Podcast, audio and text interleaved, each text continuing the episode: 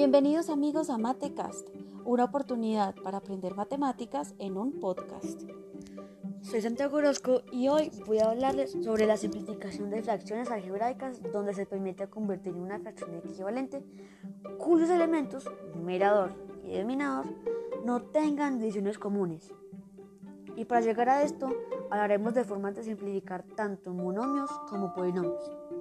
Empecemos hablando del máximo común divisor de uno o más polinomios, el cual puede definirse como el mayor número entero que divide exactamente a los demás, y es muy útil porque nos ayuda a simplificar fracciones.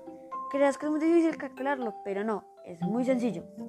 Para el máximo común divisor, con los coeficientes traigo el máximo común divisor, es decir, un número que los divida exactamente a todos.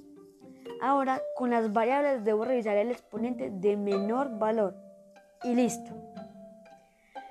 Pero aquí vamos, vamos hasta ahora con el máximo común divisor. Entonces, ¿cómo lo hacemos con polinomios? Aquí debemos revisar si hay un factor común.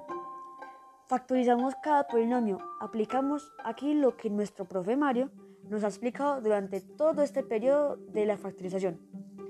Ahora lo que debes hacer es seleccionar la fracción que se repite en todos los polinomios. Y listo. Para el mínimo común múltiplo se selecciona el polinomio de menor grado, divisible por todos los polinomios. Esta tiene dos formas de aplicarse.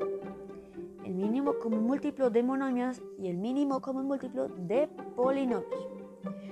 Hablemos del mínimo común múltiplo de monomios y se aplica así. Se determina, se determina el mínimo común múltiplo de los coeficientes de los monomios. Se identifican las variables comunes y no comunes en los monomios con su mayor exponente. Se expresa como el producto del mínimo común múltiplo de los coeficientes y las variables comunes y no comunes con su mayor exponente. Ahora, hablemos del, del mínimo común múltiplo, pero de polinomios. Se factoriza cada polinomio. Se escribe el producto de los factores comunes y no comunes elevados a la mayor potencia con la que aparecen en la factorización.